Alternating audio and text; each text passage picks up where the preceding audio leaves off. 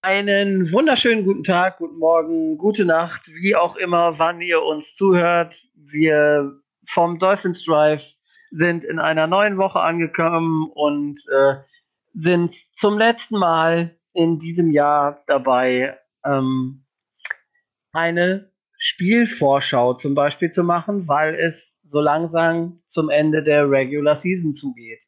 Am Wochenende steht das letzte Spiel der Miami Dolphins in diesem Jahr an. Es geht gegen unsere äh, besten Freunde aus Boston.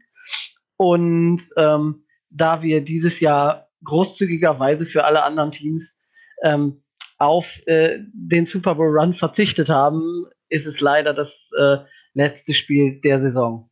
Wenn ich sage Dolphins Drive und wenn ich sage wir, dann äh, meine ich natürlich nicht nur mich, der ich ausnahmsweise als Weihnachtsgeschenk mal die Moderation in dieser Woche übernehmen durfte, sondern das sind wie immer ähm, der Rico. Äh, moin, moin. Und äh, ja, ich hoffe, ihr habt alle eine schöne Weihnachten gehabt und äh, seid jetzt bereit für, für das neue Jahr und dann für den Super Bowl der Miami Dolphins. Äh, neben Rico natürlich auch noch dabei äh, ist wie immer der Micho. Wünsche frohe Weihnachten gehabt zu haben. Jawohl. Ja, gut. Dann seht ihr, diesmal sind wir nur zu dritt. Wir haben äh, nach einer kurzen, äh, was heißt Diskussion, nach einer kurzen Absprache darauf verzichtet, einen Experten äh, der New England Patriots äh, zu unserer Folge einzuladen. Böse Zungen meinen, Experten und äh, New England Patriots äh, würden sich äh, würden sich ausschließen. Aber ja, wir, hatten, wir, hatten einfach Angst, dass geheime Aufnahmen von uns im Netz auftauchen. Ja, dieses ganze dieses ganze Geleake, das ist immer etwas schwieriger. Nein, aber wir haben ein relativ volles Programm heute. Wir werden wie immer eine Rückschau machen auf den, wie böse böse Stimmen behauptet haben, sogenannten Toilet Bowl gegen äh, die Cincinnati Bengals vom letzten Wochenende. Haben ähm, wahrscheinlich von Micho wieder ein kleines Roundup äh, vorbereitet. Un Dazu, unvor unvorbereitet, du kennst mich doch, unvorbereitet. Selbstverständlich. Wie immer, wie immer, und wir dürfen den Mist dann ausbaden. Ähm, dazu ein, zwei, drei News und natürlich als weiteren und letzten großen Punkt ähm, die Vorschau auf das letzte Spiel in Boston am Wochenende. Kommen wir aber zunächst äh, einmal zu den News. Das sind dieses Mal nicht viele, aber ähm, gerade im Hinblick auf die Rückschau auf das Spiel gegen die Bengals ist vielleicht wichtig zu erwähnen, dass ähm, die Miami Dolphins ähm, mit Zach Sieler einen neuen Spieler gesigned hatten und der dann auch gleich äh, gespielt hat.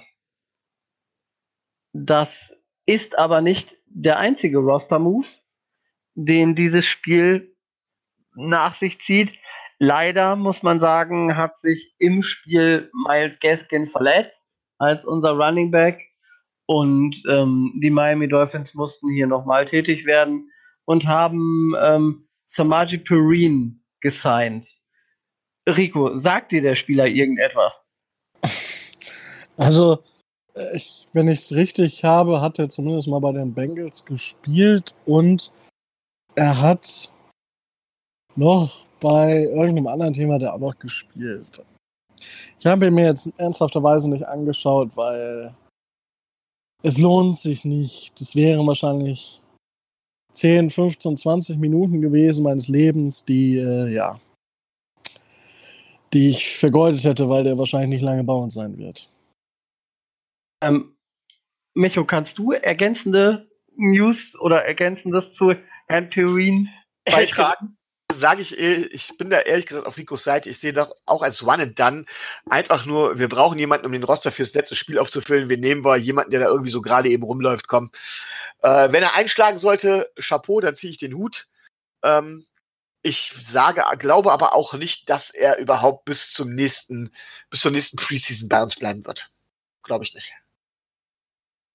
da muss ich euch ganz ehrlich sagen, da habe ich natürlich dann mal wieder eine andere, eine, eine andere Meinung drüber, weil äh, der, der junge Mann halt ähm, mit seinen 24 Jahren schon einiges Talent hat. Ich meine, er ist, er ist ähm, damals 2017 in der vierten Runde äh, aus Oklahoma von den Redskins äh, gedraftet worden und konnte in seiner Rookie-Saison, das äh, zeigen so einige Zahlen, doch schon einiges, äh, einiges zeigen. Und dadurch, dass wir Stand jetzt keinen vernünftigen Running Back haben, sind die knapp 600 Rushing Yards, die er da aufgelegt hat, äh, schon gar nicht so schlecht. Das heißt, ich wäre nicht erstaunt darüber, wenn wir ihn länger bei uns hätten.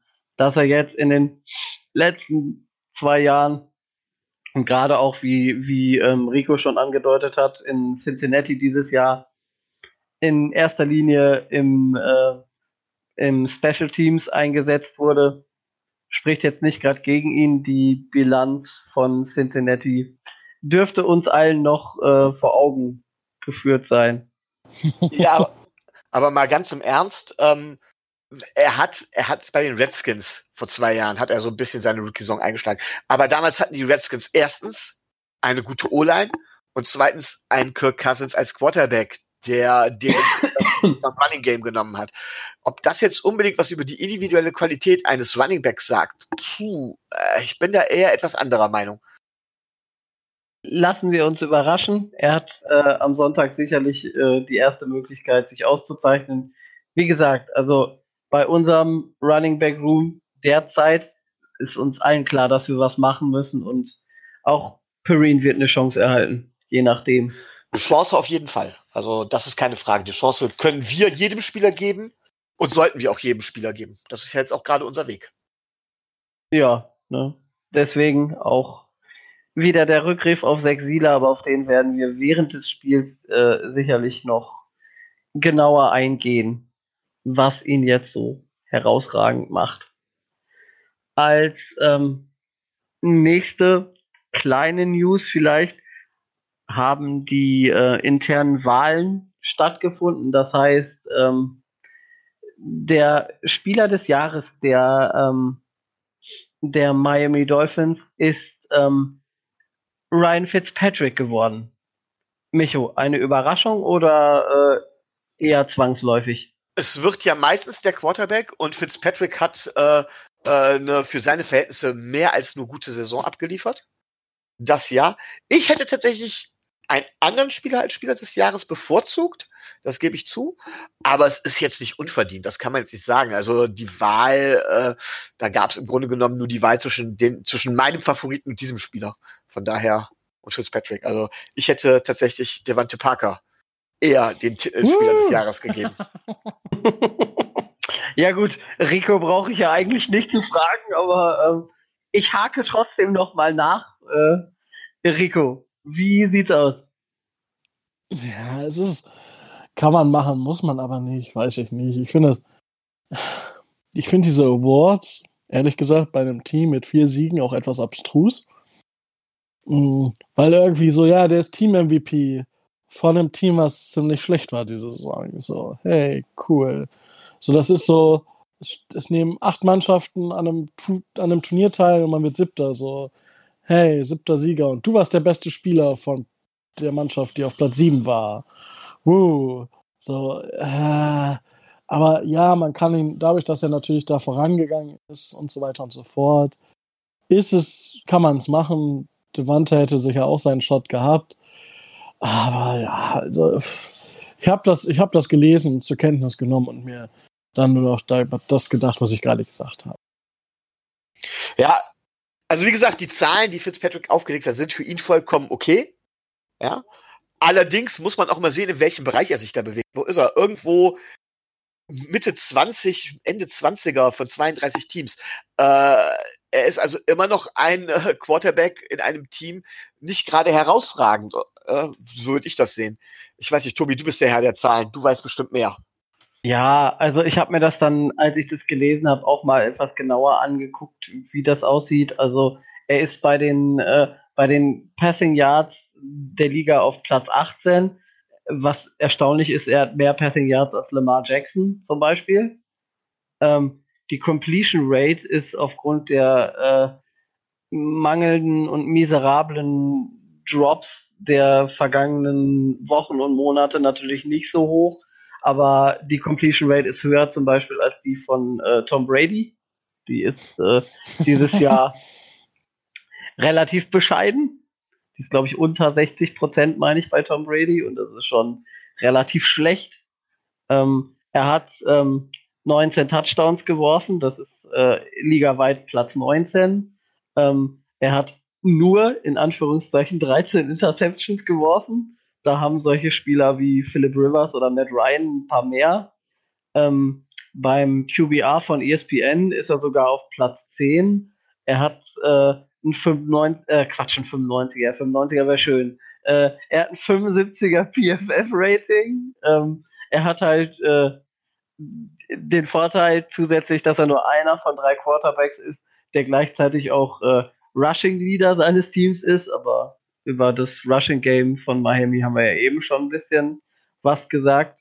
Also das und seine, seine Führungspersönlichkeit und sein, sein Standing im Team und auf dem Platz macht äh, nicht zwangsläufig, dass das wird, sondern wie ihr schon sagt, er ist einer von zwei Zweien, die, die für diese Auszeichnung in Frage kommen. Ich habe es dann für mich persönlich so geregelt, dass ich gesagt habe, gut, Ryan Fitzpatrick kann gerne diesen MVP-Status haben, aber ähm, äh, Devante Parker wird dann Most Improved Player. Das gibt's ja dann auch noch.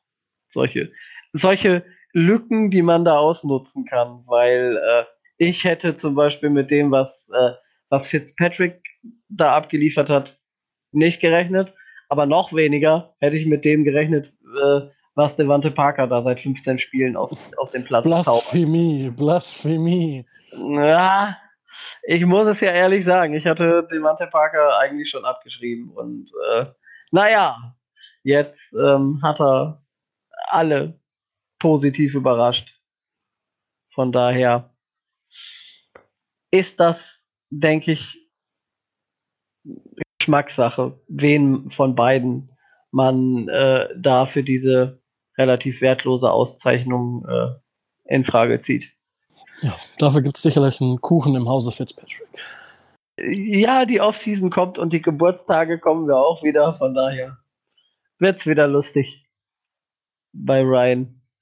Gut, das dann zu den News als kleine Neuigkeit am Rande noch. Ähm, die Tatsache, dass wir Jonathan Woodard ge gewaved haben. Der war ähm, der Defensive End. Der hat im letzten Jahr ein paar Spiele gemacht und gar nicht mal so schlecht gespielt, war aber dieses Jahr lange verletzt und ähm, dadurch, dass wir keinen Spieler mehr von der IA-Liste aktivieren konnten, war jetzt eh nur die Frage, ob man ihn äh, dann irgendwie auf äh, POP-Liste, auf einer POP-Liste weiterschiebt ähm, oder was man mit ihm macht. Und man hat sich dann dafür entschieden, ähm, ihn erstmal nicht weiter zu beschäftigen. Ob er nochmal wiederkommt, das wird sicherlich die nächste Saison zeigen. Ähm, Micho, du, hast, du hattest, glaube ich, ihn auch mal vor der Saison mit auf dem Zettel. Ja, hatte ich, aber. Äh, Überraschung oder äh, zwangsläufig? Nö, er, hat, er, hat, ja nicht gespielt, zwangsläufig. Also, äh, er hat keine Rolle gespielt und das will was heißen, entweder durch seine Verletzung oder durch seine Leistung, beides halt. Das will bei unserer relativ schlechten Line, ähm, will das was heißen und dementsprechend, er hat seine Chance gehabt, er hat seine Chance nicht genutzt und er ist jetzt auch kein heuriger Hase, also kein Spieler von der jetzt sich jetzt noch zwei, drei Jahre entwickeln muss und deswegen war das zwangsläufig. Ist meine Meinung. Rico, weinst du ihm hinterher? Nein. Ich, ich freue mich ja schon auf die Diskussion, wenn wir irgendwann in einer der nächsten 100.000 Folgen darüber diskutieren, welche Spieler denn rausfliegen. Weil ich sehe schon, die, die, Debatten sind ja immer, Woodard auch, ist auch so ein typisches Beispiel. Ja, der hat Potenzial gehabt und dann haben wir den ein bisschen gefeiert zum Teil.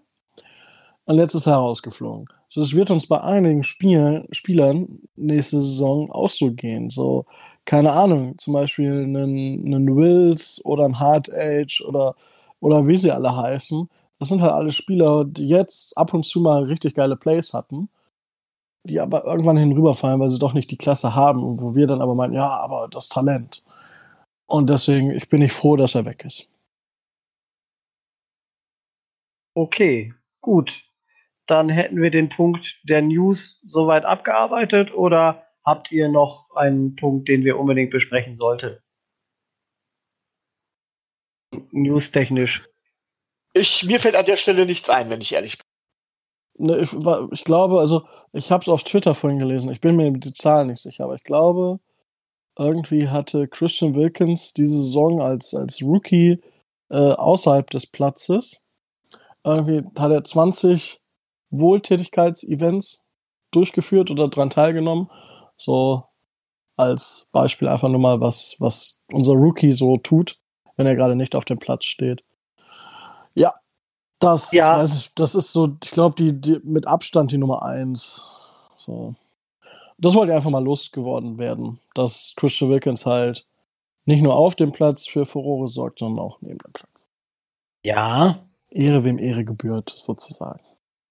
Natürlich. Gut, äh, für den Walter Payton Award ist, äh, ist er zwar nicht nominiert, aber gut, dass du es dass erwähnst, dass nicht nur Devin Gottschall da ja, sich für Miami hervortut, sondern das alle anderen. Ja was, das ist ja immer noch was anderes. So dieser Peyton Manning, hier, äh, Pey Ach, Walter Payton. Walter Payton. naja. Äh, ja, das ist ja, das ist ja dann nochmal was anderes. Aber ich dachte mal, weil irgendwie finde ich das bei, bei Rookies immer noch so eine andere Sache, die ja eigentlich genug anderes zu tun haben.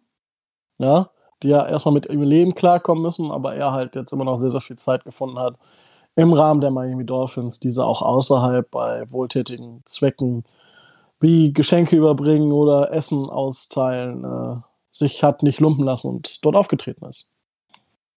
Das ist sicherlich äh, ein nobler Zug von ihm. Ähm, wo wir gerade schon bei Christian Wilkins waren, wollen wir den an äh, späterer Stelle bei der Review des Spiels nochmal erwähnen. Bevor wir da hinkommen, äh, sind wir aber wieder bei der lustigen Kategorie. Äh, äh, Micho denkt sich äh, Dinge aus und Rico und ich äh, sitzen da mit offenem Mund und dürfen und müssen reagieren. Genau, denn äh, es gibt wie immer auch ein Leben in der NFL außerhalb der Dolphins kaum vorstellbar und auch Dinge, die uns Dolphins kaum tangieren. Trotz allem ähm, gibt es, äh, gab es ein Spiel, das uns tatsächlich oder gibt's, wird es jetzt ein Spiel geben, das nein, gab es ein Spiel, das uns relativ, ja, doch, es tangiert uns äh, in, drei, in mehrfacher Hinsicht. Und zwar gab es einen richtigen Upset-Sieg, meiner Meinung nach, in der letzten Woche. Und zwar von einem Division-Rivalen, nämlich den New York Jets, die 16 zu 10 gegen die Steelers gewonnen haben. Da schließen sich direkt mehrere Fragen an. Erstmal, was bedeutet das für die Dolphins? Und zweitens, was bedeutet das für die Jets? Rico. Das bedeutet nur Gutes. Weil, Punkt 1, jetzt sind die Steelers momentan nicht in den Playoffs. Das bedeutet, dass wir relativ gute Chancen haben, dass die Steelers rausfallen, weil ich habe schon gelesen, dass bei den Texans, die ja gegen die Titans spielen, ich glaube Watson, Tanze und Hopkins oder so, auf, äh, auf, auf, auf dem Injury Report stehen mit questionable. Und eigentlich um viel geht es ja für die nicht mehr. Die sind ja safe dabei. Von daher wäre es vielleicht sogar möglich, dass sie nicht spielen. Und das könnte uns entgegenkommen, da die Ravens gegen die Steelers ja auch nur mit der halben Mannschaft spielen. Ähm, das ist erstmal positiv für uns durch die Niederlage. Weiterhin positiv für uns ist, dass natürlich die Jets auch nicht so gut dastanden und uns jetzt auch nicht keinen Draftpick mehr streitig machen weil sie, äh, weil sie direkt hinter uns picken, also sie werden irgendwann hinter uns picken durch den Sieg. Und das bedeutet für die Jets natürlich, dass äh, sie diesen großartigen Head Coach, der rich as fuck ist, ähm, natürlich weiterbehalten dürfen. Ich bezweifle, dass er das wirklich gesagt hat. Muss ich ja ganz ehrlich sagen. Ich auch. Das, da gebe ich, das ist der Troll-Account von Adam Gaze. Ja, genau. Genau. Mm. What the fuck? Ich meine, Leute, ist das euer Ernst? So, ich habe die ganze Story nicht verfolgt, aber Äh, ich habe nur gelesen, dass das angeblich so ein Troll-Account von NMG sein soll, der das geschrieben hat. Und also wie sowas auffliegen soll, das frage ich mich immer. Genau, angeblich hat Adam Gaze auf Fankritik über diesen Troll-Account ganz einfach geantwortet, so von wegen, was interessieren mich die Fans, ich bin reich wie Scheiße. Ja, es, es ist mir vollkommen egal. Na gut, aber, also, das ist aber eine Antwort, wenn wir uns das mal vorstellen, die würde Bill Belichick auch geben. Er würde nur den zweiten Teil denken und nicht sagen. Wahrscheinlich wird es so gut wie jeder Coach denken. Ja, Denn ich glaube, man braucht ein gewisses Ego, um ein Coach zu sein. Aber nochmal zurück zu dem Spiel und zu den Jets, beziehungsweise zu Adam Gaze auch weiterhin, Tobi. Ähm, jetzt ist es ja so, dass die Buffalo Bills auch fest in den Playoffs sind und bei denen ändert sich auch nichts mehr. Auch nicht an ihrem Seed. Und die spielen nächste Woche gegen die Jets, werden also voraussichtlich auch einiges an äh, Spielern schonen. Und es ist gar nicht so unwahrscheinlich, dass die Jets vielleicht das letzte Spiel der Saison auch noch gewinnen. Und dann gehen sie tatsächlich 7 und 9. Was sagst du zu dem Record? Ja, also das ist äh, schön zum Bauchpinseln und sieht, sieht auf der Statistik relativ gut aus, aber ähm, äh, mir, mir gefällt das, weil sie nicht gespielt haben wie 7 und 9. Also sie haben wesentlich schlechter gespielt. Die Mannschaft stellt sich nicht so dar wie eine 7 und 9 Truppe, sondern ähm, zerfleischt sich innerlich, fällt halb auseinander. Und wenn das dazu führt, dass die Jets denken, dass sie den Weg so, wie sie ihn eingeschlagen haben, weitergehen können, weil sie ja jetzt mit 7 und 9 eine relativ gute Bilanz haben, dann sollen sie das um Gottes Willen gerne machen. Aber ähm, das wird dazu führen, dass das nächste Jahr genauso katastrophal wird. Da müssen wir tatsächlich die Jungs von der Gang Green Germany mal zu befragen. Aber die hatten, glaube ich, ja sowieso vor, so einen äh, nach der Saison, nach der kompletten Saison nochmal so einen AFC East Podcast zu dem Thema zu machen. Aber es gibt ein anderes Team, das auch relativ äh, ja in einer seltsamen, für mich wirklich sehr, sehr seltsamen Situation steckt.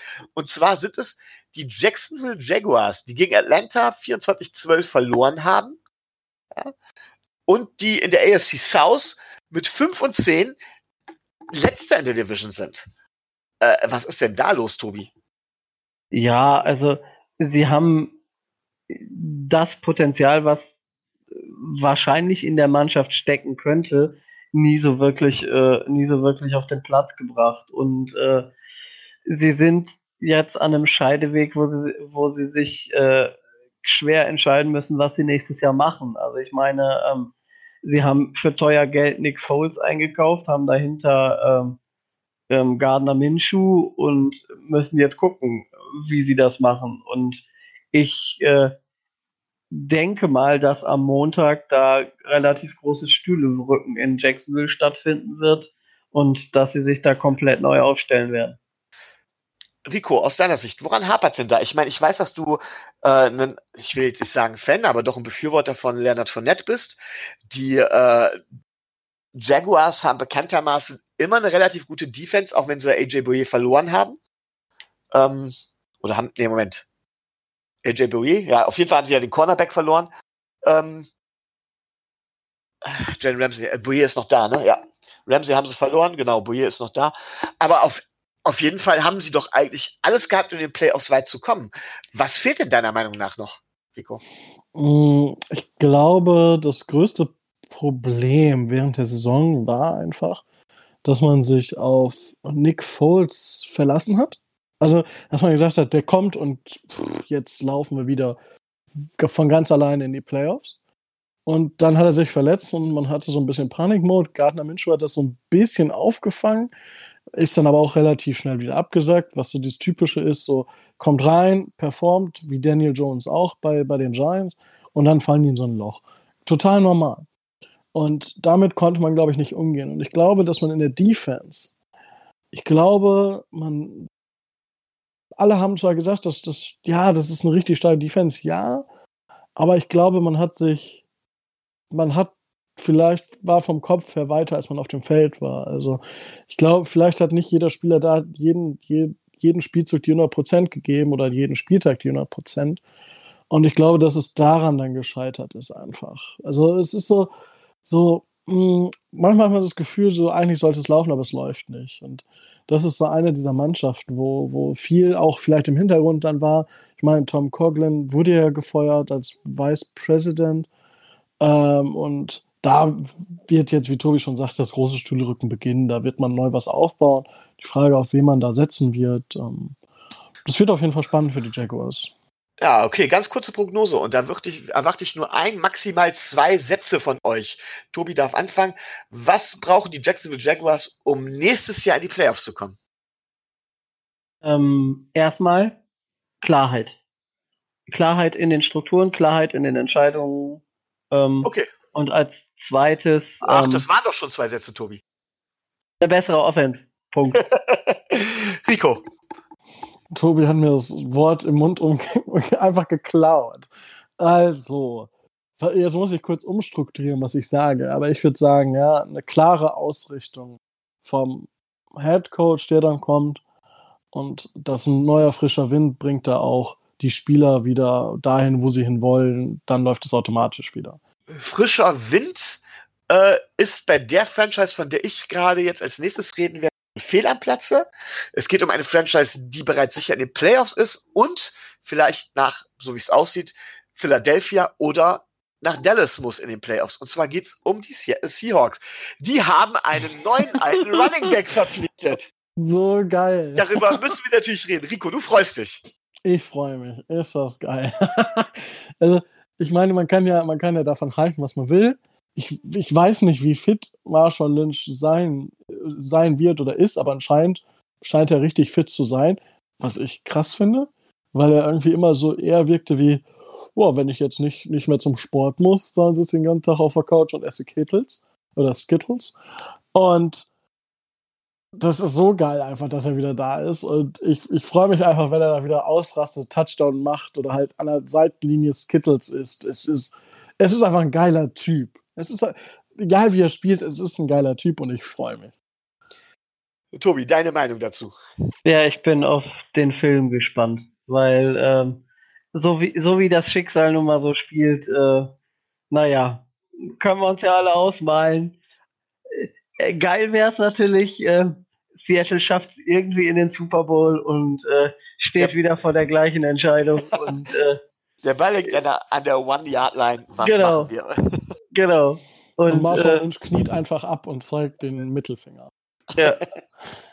Und Pete, Pete, Pete Carroll denkt sich so, so, ihr denkt alle, dass ich denke, was ihr denkt. Ich mache es jetzt ganz anders. Und dann äh, geht's wieder in die Hose. Es gibt wieder ein Running Game, aber auf einen anderen Running Back. Ja, wahrscheinlich. oder Quarterback Sneak oder sowas. Irgendwie sowas, ja. Aber das wäre typisch Amerika und dann wäre der Film gerettet. Also lassen wir uns überraschen.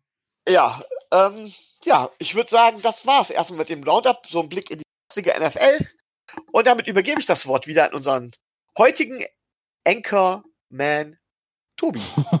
Ja, ich würde ich würd das, äh, ich würd das Roundup vielleicht noch nicht beenden. Ich hätte nämlich oh. auch noch einen Punkt. Oh, oh. Ja. Skandal.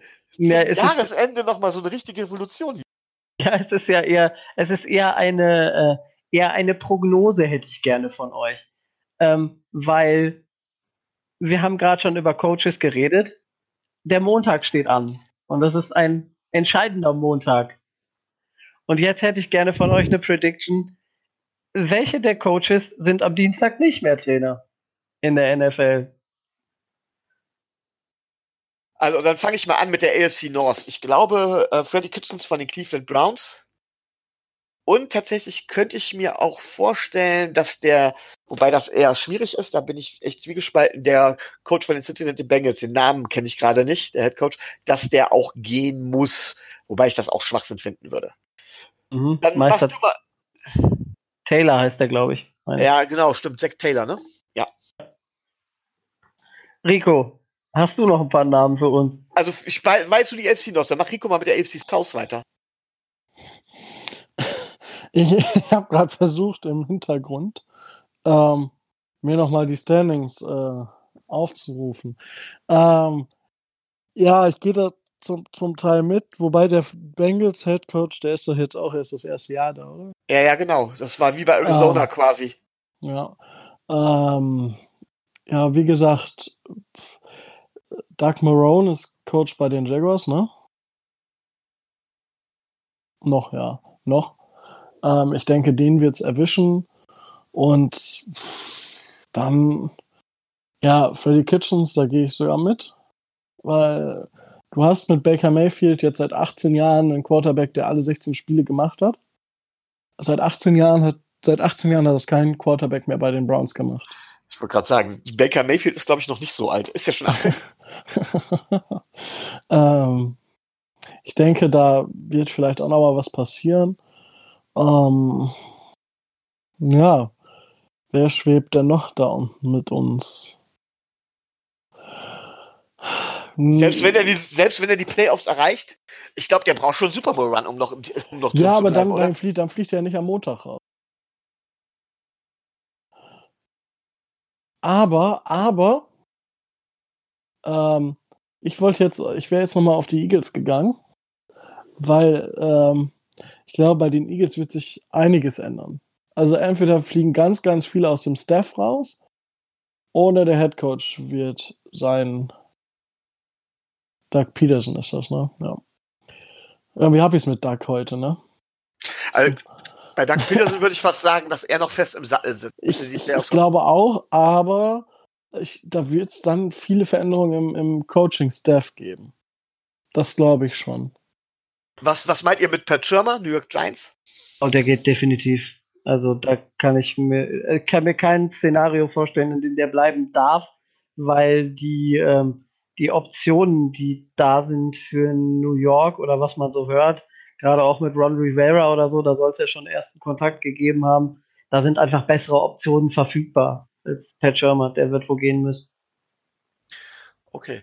Ähm, ich hätte allerdings dann noch zwei Personalien für, ne, für euch. Die sind aber eher NFC. Ähm, was macht Detroit mit Matt Patricia? Der kriegt noch ein Jahr. Glaube ich Bei 11-1.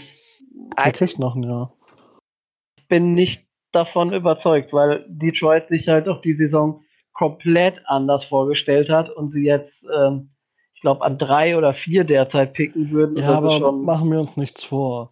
Jede Mannschaft außer die Dolphins, selbst die Dolphins haben sich nicht die Saison so vorgestellt, wie sie gelaufen ist.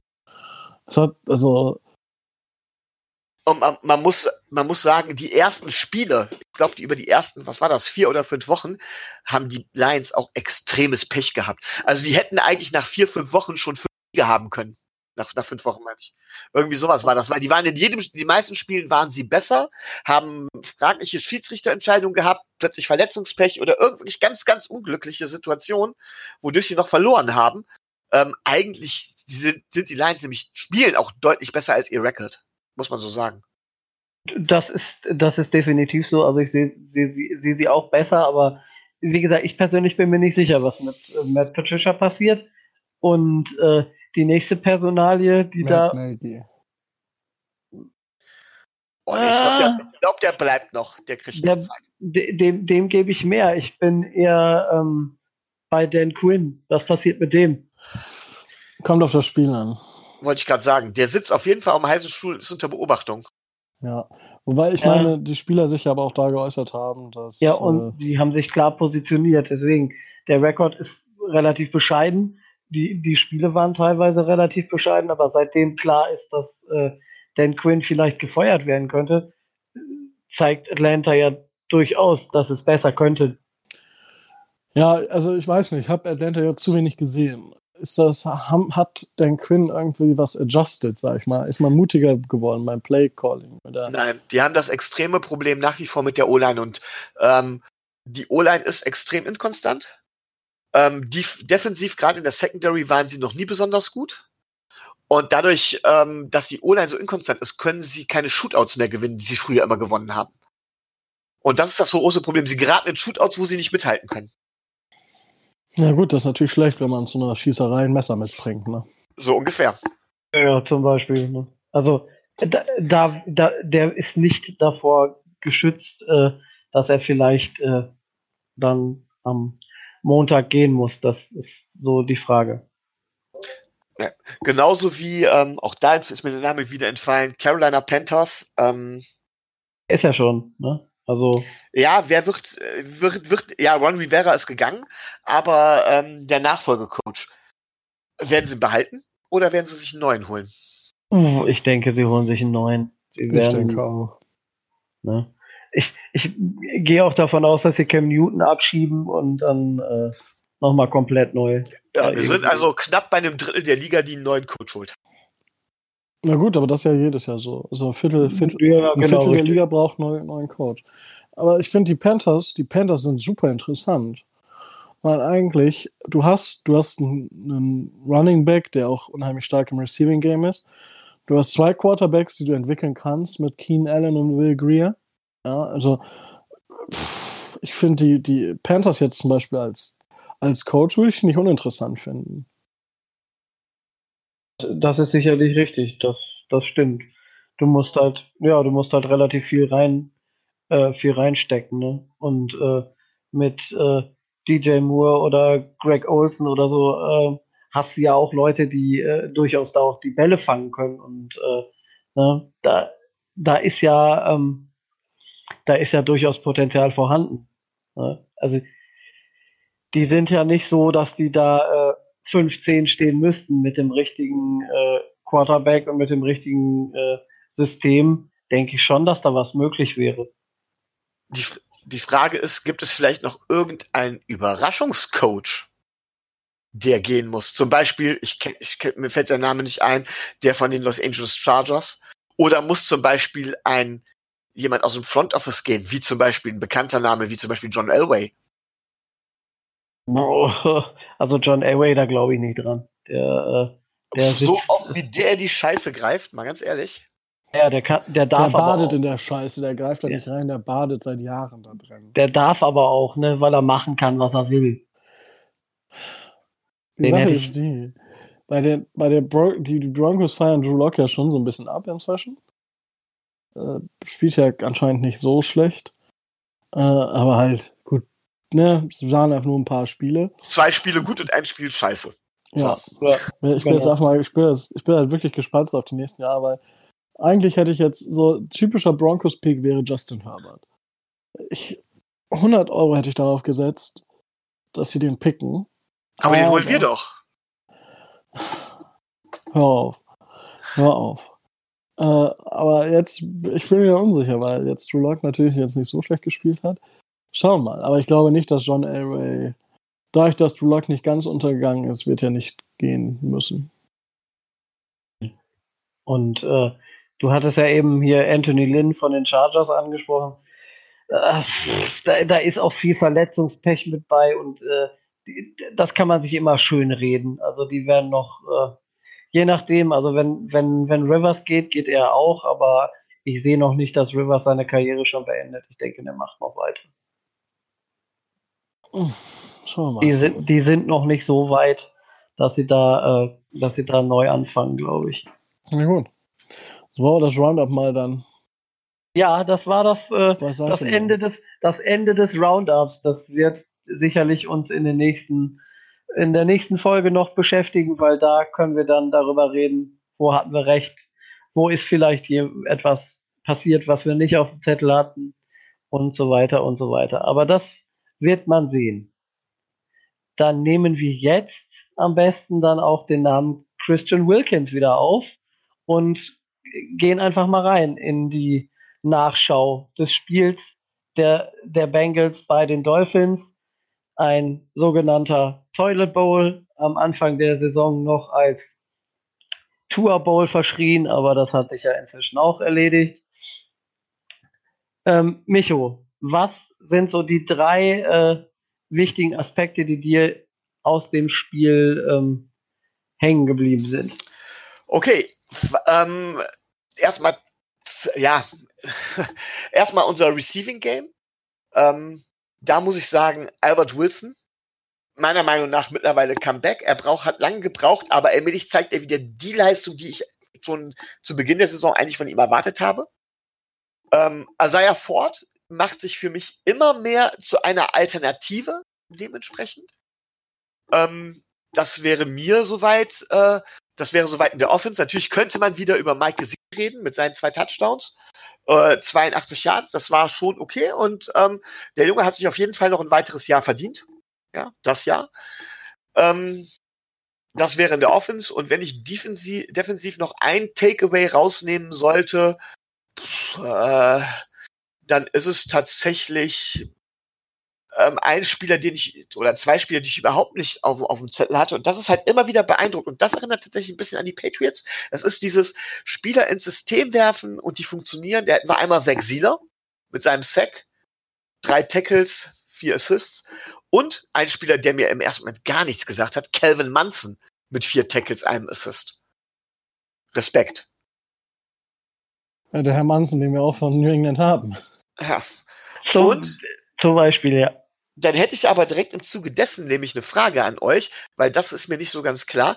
Wer von euch weiß, wer auf der linken Seite Outside Cornerback gespielt hat? Ich muss mal auch mal nachgucken, ob es links war. Äh, nee, Moment, rechts, rechts, rechter, rechter Outside Corner. War es Nick Nietem? Starting Corner? Nee, ich glaube, ich glaube, Nietem hat nicht gestartet. Ich bin mir aber nicht Es sicher. geht mir darum, wer die, meist, wer, wer die meisten Snaps da eigentlich gespielt hat. Perfekt.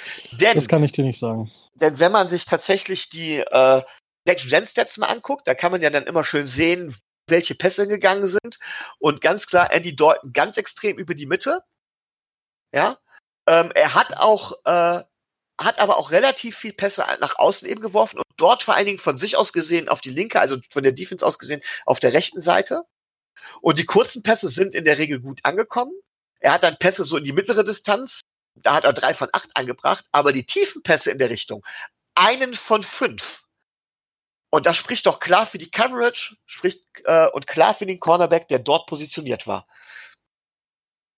Ja, wenn man jetzt wüsste, gegen.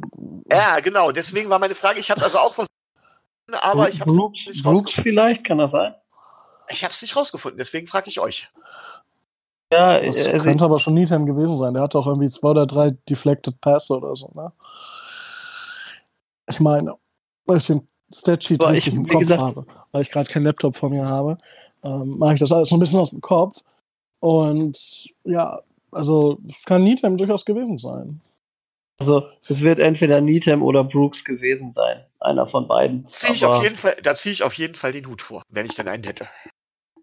Ja, also Needham hat ja auch in der, äh, in der Overtime ähm, mit ein entscheidendes Play gemacht und äh, von daher, der spielt ja seit Wochen schon äh, konstant auf einem relativ hohen Niveau.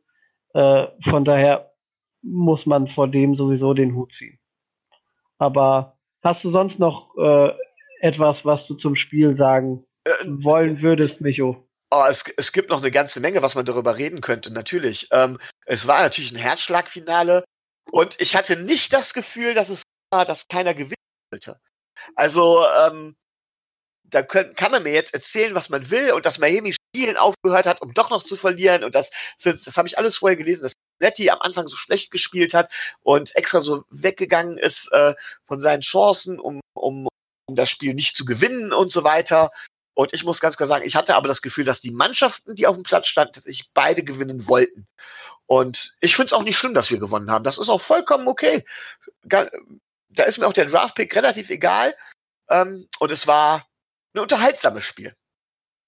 Es war ein wirklich unterhaltsames Spiel, hätte allerdings Jason Sander das eine Field Goal nicht verschossen, das jetzt auch wirklich nicht so, äh, so extrem weit gewesen ist. 47 Yards übrigens. Ja, das, das, hätte, das, das kann man mal treffen, finde ich.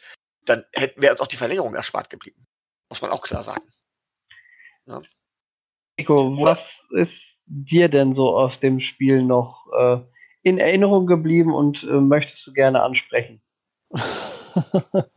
Was Also- nicht schon getan hat. Ja, das wird natürlich jetzt schwierig. Ähm, Miles Gaskin war ja unser Starting Running Back. Oder zumindest der mit den meisten Carries.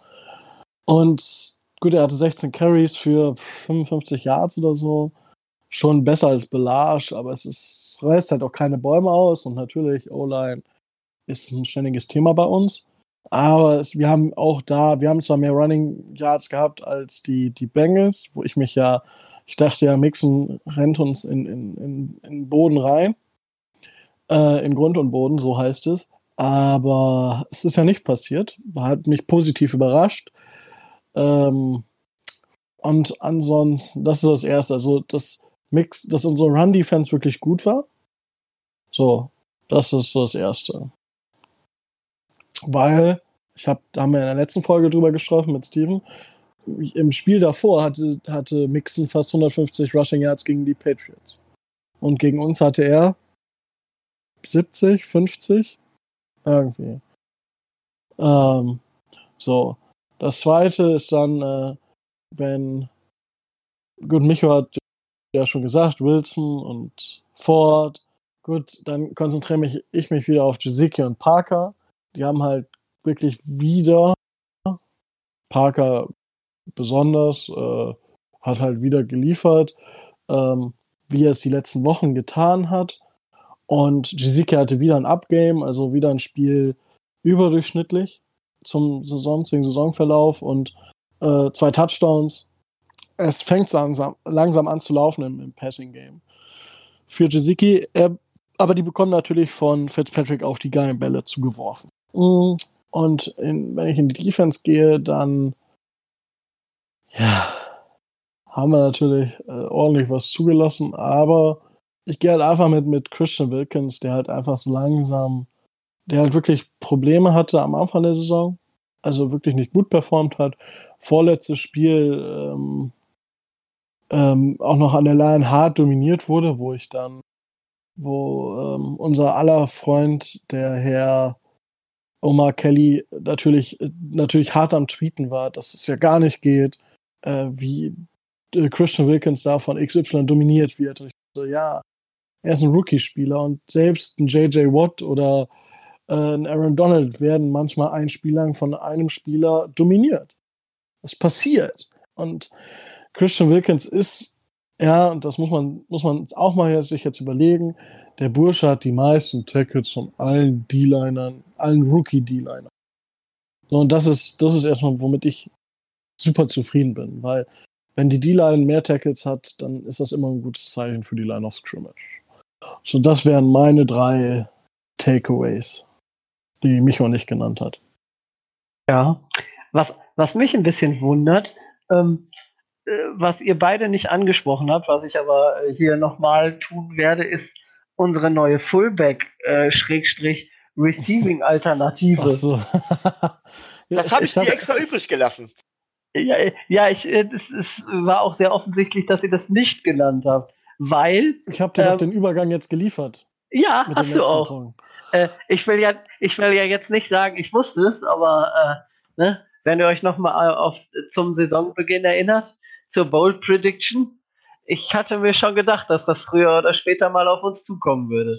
In Clemson am College hat er das dreimal gemacht und ähm, jetzt gegen die, äh, gegen die Bengals hat auch äh, Flores diese Alternative erkannt und hat äh, Christian Wilkins in der Offense aufgestellt.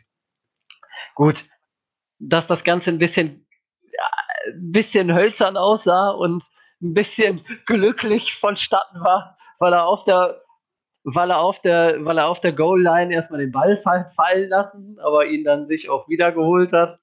Das äh, kann man so sehen, aber ich finde, man hat, ähm, man hat vor allen Dingen eins gesehen, nicht nur daran, dass der sowas macht, nicht nur daran, dass der sowas kann, sondern vor allen Dingen auch nachher beim Jubeln.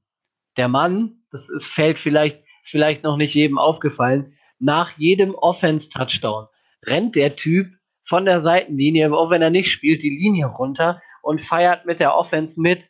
Ähm, nach dem Touchdown hat er erstmal äh, Ryan Fitzpatrick äh, hoch in die Luft gehoben und hat mit dem gejubelt man sieht ihm einfach an, dass er Spaß an dem hat, was er da tut. Und ähm, diese positive Einstellung ist sicherlich typisch für das, was ähm, die Dolphins und was Flores in den nächsten Jahren in Miami sehen möchte. Und da denke ich mal, das ist ein deutliches Zeichen, wo es hingehen soll. Also und, das. Ja, red erstmal zu Ende, Entschuldigung. Und äh, Big Man Touchdowns sind immer gut für die Stimmung. Das sowieso. Also, dass, dass, dass Christian Wilkins ein super Typ ist, das ist, glaube ich, gar keine Frage. Ähm, ich heb hier allerdings wieder den mahnenden Zeigefinger Ähm, ich habe Flores ja jetzt oft für seine In-Game-Decisions, für seinen Und so weiter gelobt. Ich muss aber auch sagen, er hat bei dem Team natürlich auch relativ wenig Optionen. Er versucht über Trick-Plays halt eben zum Ziel zu kommen. Das muss er auch. Das ist auch äh, ähm, tatsächlich der mangelnden Qualität des Teams zum Teil geschuldet. Auf der anderen Seite sage ich ganz klar, ähm, wenn diese, ja, ähm, wie soll ich es ausdrücken, wenn diese Trick-Plays genau zur Normalität werden, wenn das Überraschende normal wird, dann wird ja auch irgendwann der Erfolg ausbleiben. Äh, er ist hart, Flores ist hart an der Grenze, gerade mit diesen Dingen gerade zu überreizen. Da muss man also aufpassen, finde ich. Ja, zum, zumal man davon ausgehen konnte, dass wenn Christian Wilkins in der Offense einen Snap bekommt, dass er den Ball auch kriegt. Ist er bei, ähm, ist ja zum Beispiel bei JJ Watt, wenn der für die Texans in die Offense geht, ist das ja auch so. Theoretisch weiß ja jeder, was da kommt. Ja, und ähm, oh. da würde ich jetzt nicht gerade von Überraschungsmoment sprechen. Fitzpatrick ist übrigens Player AFC East Offensive Player of the Week. Habe ich gerade reinbekommen. Ah, wunderbar. Naja, gut. Gut, dass wir, gut, dass wir mal am Freitag aufnehmen, dann bleibt uns auch keine News. Bleibt ja, wunderbar. Verborgen. Dann mhm. gehen wir gleich mal Aber in den ich, ich würde da mit den Trick-Plays würde ich da gerne eingreifen. Weil ich sehe es halt nicht so. Natürlich, Trick-Plays hast du nicht gesehen, aber wenn du sie exekuten kannst, dann ist es, kein, dann ist es egal, wie viele du davon machst. Wenn sie funktionieren, funktionieren sie. Ist genauso wie wenn ein normaler Spielzug funktioniert. Es ist halt mehr Spektakel und, und so weiter und so fort. Aber wie stellst du dich als Defense dann darauf ein? Auf Strick, Strickspielzüge, auf Trickspielzüge und so weiter und so fort. Weil es ist ein Element, was du brauchst und guck, die, die, die Ravens mit ihren äh, Run-Option, Pass-Option-Spielzügen das ist halt, das ist halt ein ganz anderes Level. So, da läuft Lamar Jackson mit designten Spielzügen auch andauernd. Und dann sagen Leute, oh ja, uh, und wenn und hier und hast du nicht gesehen. Ja, aber es funktioniert. Und genauso ist es, wie wenn das funktioniert. So, wie willst du das stoppen? So, für mich gibt es da jetzt kein Alternat. Also, ich finde es gut und man sollte sich das beibehalten. Und warum nicht? Also ich sehe da kein Problem, weil du wirst es ja jetzt nicht jede Woche fünf Trickspielzüge haben. Da muss man halt eben, ja, aber da muss man halt eben aufpassen, dass genau das nicht kommt, dass man zum Beispiel nicht jedes Mal einen Punt fällt und so weiter. Ne? Äh, er ist halt eben an der Grenze. Ähm, ich glaube, zum Beispiel gerade so Sachen wie Puntfakes oder halt eben, die, ich glaube, die Defense erwartet in bestimmten Situationen mittlerweile schon eher einen Trickspielzug und lässt sich nicht mehr so leicht überrumpeln. Und viele von diesen Trickspielzügen setzen halt eben auch auf die Überrumpelung. Und wenn dieser Effekt verloren geht, pff, aber grundsätzlich noch ist alles im grünen Bereich. Aber ja. da, da eine Frage. Ich meine, wenn, ich, wenn du jetzt von einem Punt-Fake sprichst, ne? Dann ist ja die, die Sache, du verhältst dich ja anders, wenn du einen Punt-Fake oder auch einen Onside-Kick erwartest. Dann verhältst du dich ja anders von der Defense her, als wenn du jetzt einen normalen Punt erwartest zum Beispiel. So, weil ich denke, du coverst bei einem Fake-Punt, den du erwartest, coverst du die Line of Scrimmage viel mehr, als wenn du keinen Fake-Punt erwartest. Demnach hast dein Receiver weniger Unterstützung im ersten Augenblick. Demnach wird dein Receiver eher weniger Yards machen.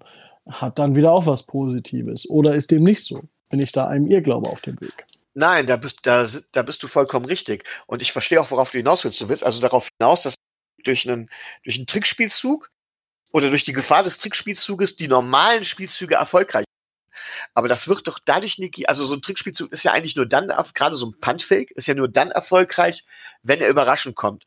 Ähm, es reicht ja schon, um das alles zu negieren, wenn er dann einmal in die Hose geht. Na gut, das ist, das ist ja immer die Gefahr.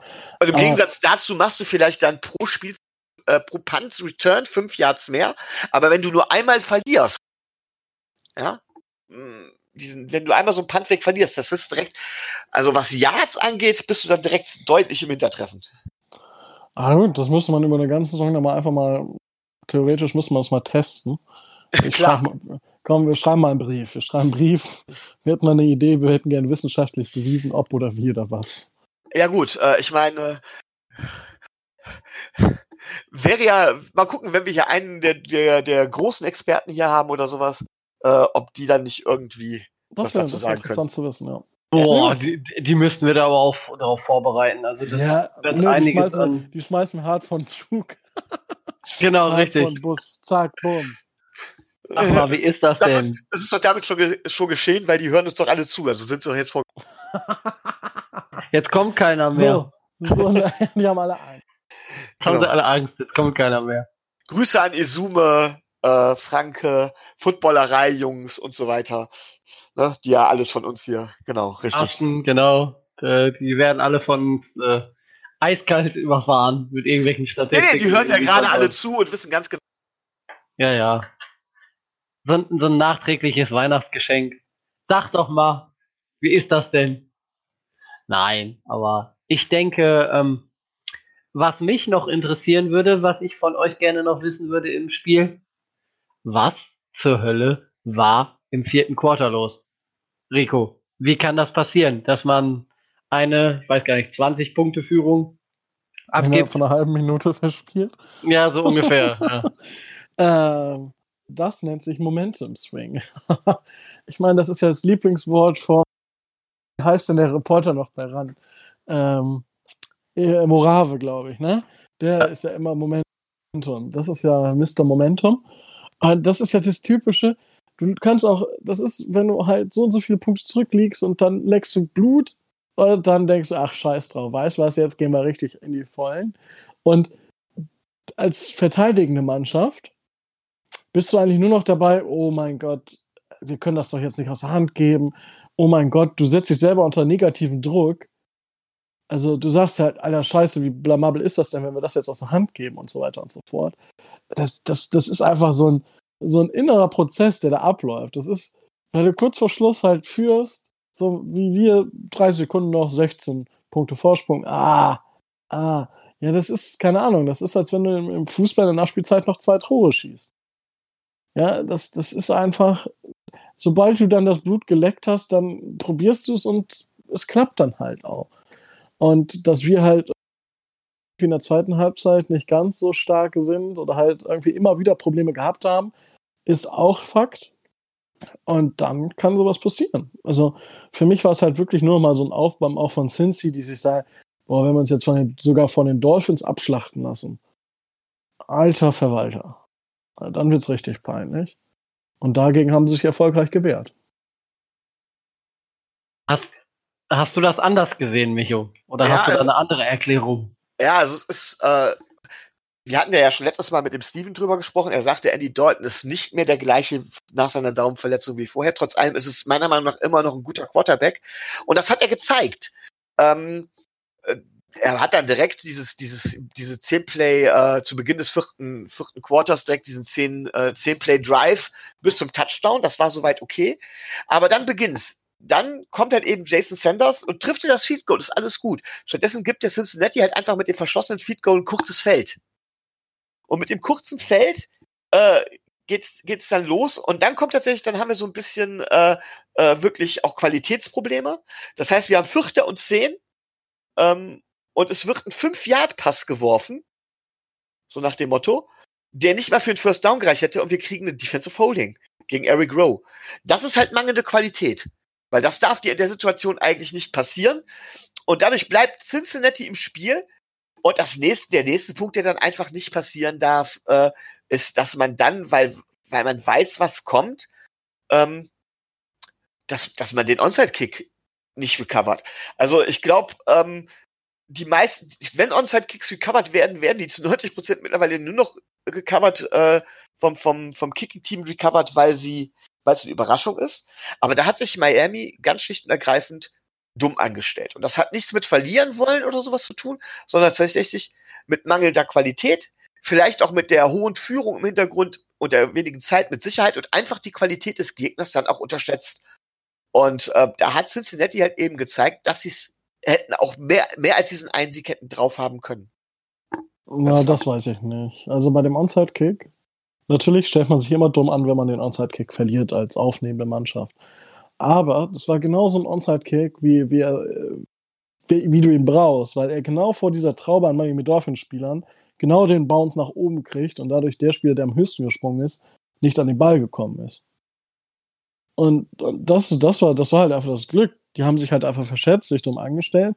Und äh, sowas kann halt schon passieren. Gerade wenn der Ball, das war ein perfekter Onside-Kick.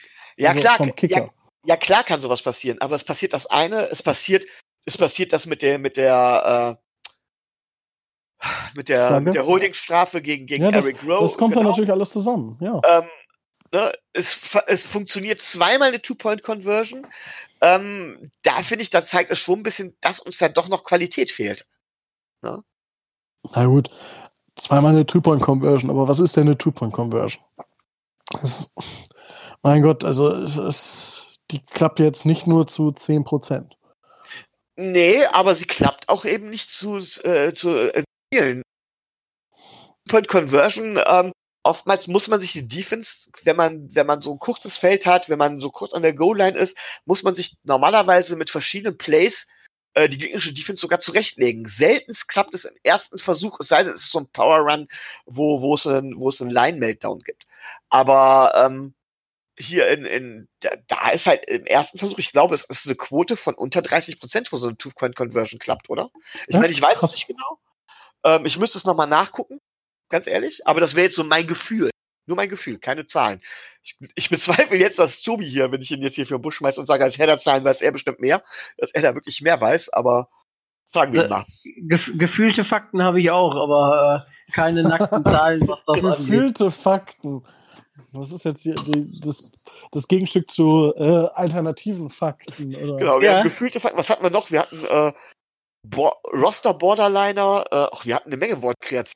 Ja, ne? Ja, wir haben äh, Borderline, das ist immer noch so. Wir, Wort. wir, wir, als, wir als Sprachrohr müssen natürlich auch Neologismen hier. Äh, also mit, äh, an die, an die Nicht-Germanisten Wortneuschöpfungen übrigens.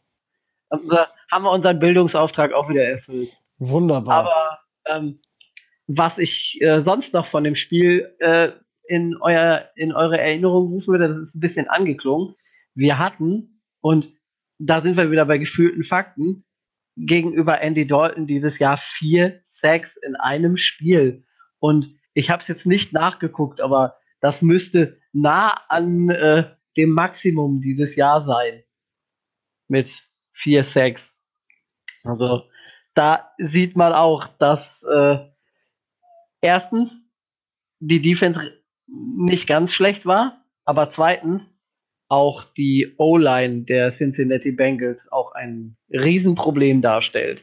Also ähm, Baker und Gottshaw mit einem halben Sack, äh, Harris mit einem halben Sack, Zach Sieler mit einem halben Sack, also schon, Wilkins hatte auch einen, Beagle war auch am Quarterback Und, dran. und, und was man sich da jetzt mal vorstellen muss, ne? Mm, Ich meine, die Bengals sind ja jetzt on the clock. Ne? Offiziell sind sie jetzt on the clock. Also, Das musst du vielleicht noch mal für die ja, ja, das erklären, ich jetzt gerade. on, on Ach so, the clock, ich, ich meine, das, das war ja auch äh, mit dem Field Goal, was Adam, äh, äh, ach, was äh, Sanders äh, gekickt hat, ähm, sagte der Reporter ja, and the uh, Cincinnati Bengals are, new, are now officially on the clock. Das bedeutet nichts anderes, als dass es zu diesem Zeitpunkt, als der Ball durch die Torpfosten flog, die Cincinnati Bengals auf der Uhr sind. Das heißt, sie haben jetzt den First Overall Pick und sind quasi jetzt bis zum, ich glaube, 25. April haben sie Zeit, sich darüber Gedanken zu machen, wen sie an Nummer 1 picken oder ob sie den Pick traden. So, und jetzt haben die ja eine O-Line, die äh, quasi genauso gut ist wie unsere. Und jetzt haben die aber nur einen First-Round-Pick, den First-Overall-Pick. Natürlich haben sie dann auch den First, Second-Round-Pick, meine ich. Je nachdem kommt auf den Rekord an, aber normalerweise sollten sie ihn haben. Ja, logischerweise. Und jetzt muss man sich vorstellen, die haben aber auch keine O-Line. Die haben nicht so viel Cap Space, die haben nicht so viele Draft Picks und so weiter und so fort.